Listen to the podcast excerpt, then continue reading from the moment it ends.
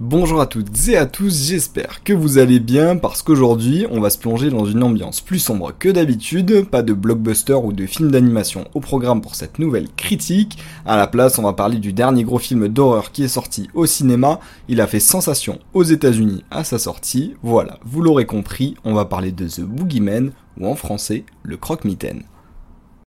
Quand on est face à des faits angoissants qu'on ne comprend pas, notre cerveau cherche combler les vides. Souvent le plus efficace, c'est de les affronter.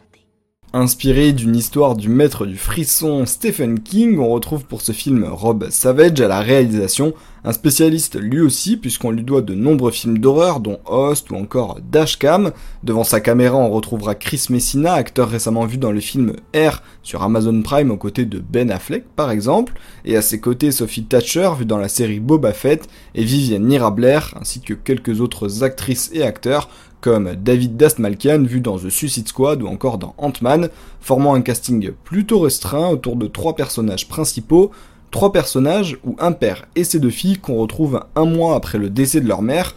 Encore traumatisés, ils vont se retrouver tourmentés par un monstre se cachant dans l'ombre, un mythe, une légende qui effraie les enfants depuis plusieurs siècles, mais qu'on pense c'est fantaisiste, le croque-mitaine, un scénario plutôt simple sur le papier, mais vous allez voir que contrairement à pas mal de films d'horreur, ça fait plutôt bien le travail, mais ça vous allez le voir tout de suite, puisqu'on va passer à ma critique.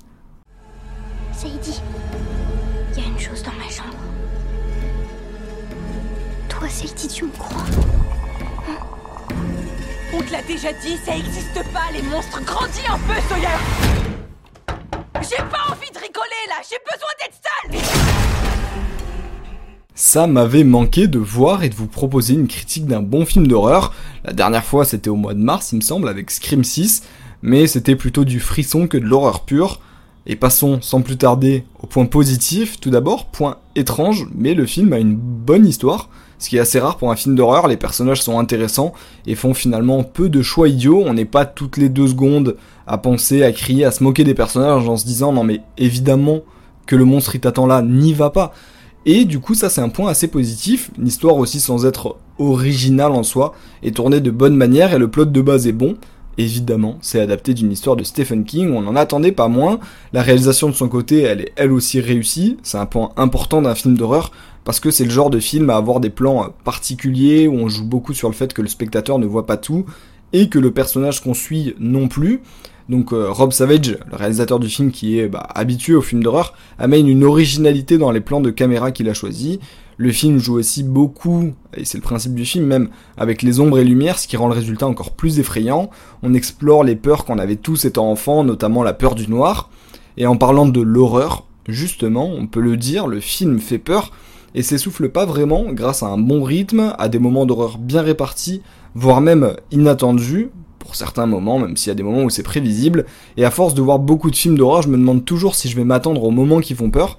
Et là, franchement, c'était pas trop le cas. Donc c'est bah, un bon point pour le film. Un autre bon point positif aussi, bah, on a une dernière partie du film qui n'est pas hyper riche en action et qui reste plutôt sur de l'horreur pure, à la différence de pas mal de films du genre qui ratent souvent leur fin. La fin, c'est rarement la partie la plus réussie d'un film d'horreur.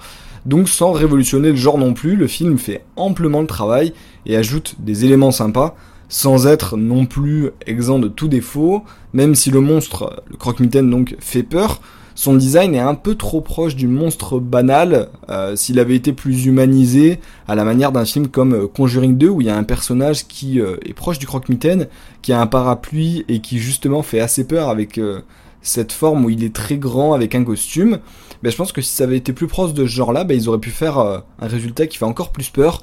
C'est un choix artistique, évidemment, qui doit être plus proche du design du mythe à l'origine, mais que je trouve moins convaincant.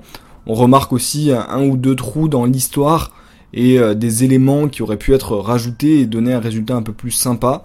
Euh, on pourra remarquer aussi que les acteurs jouent bien sans pour autant crever l'écran.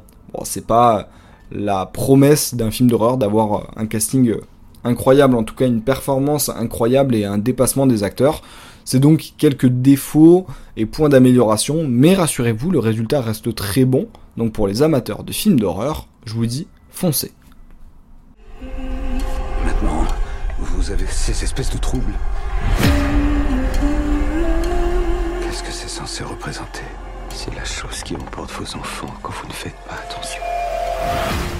Si je vous disais que le film était basé sur l'histoire de l'auteur Stephen King, qui ne l'a pas tiré d'une histoire vraie, bah le film a quand même pris quelques libertés. Le fait de se concentrer sur une famille composée du père et de deux filles, c'est une nouveauté. C'était pas cette famille qui se faisait hanter à l'origine. La famille qui est présente dans le livre, on en a un aperçu, mais assez bref. Pourquoi pas voir donc un deuxième opus de ce film, sachant que la fin reste assez ouverte. Mais commencez d'abord par aller voir ce premier croque-mitaine. Si vous êtes adepte du genre, ça vaut le détour. Et avec ce point marque la fin de ma critique. N'hésitez pas à vous abonner pour ne pas louper les prochains podcasts. Et on se retrouvera bientôt pour une nouvelle critique de film. D'ici là, à bientôt et portez-vous bien.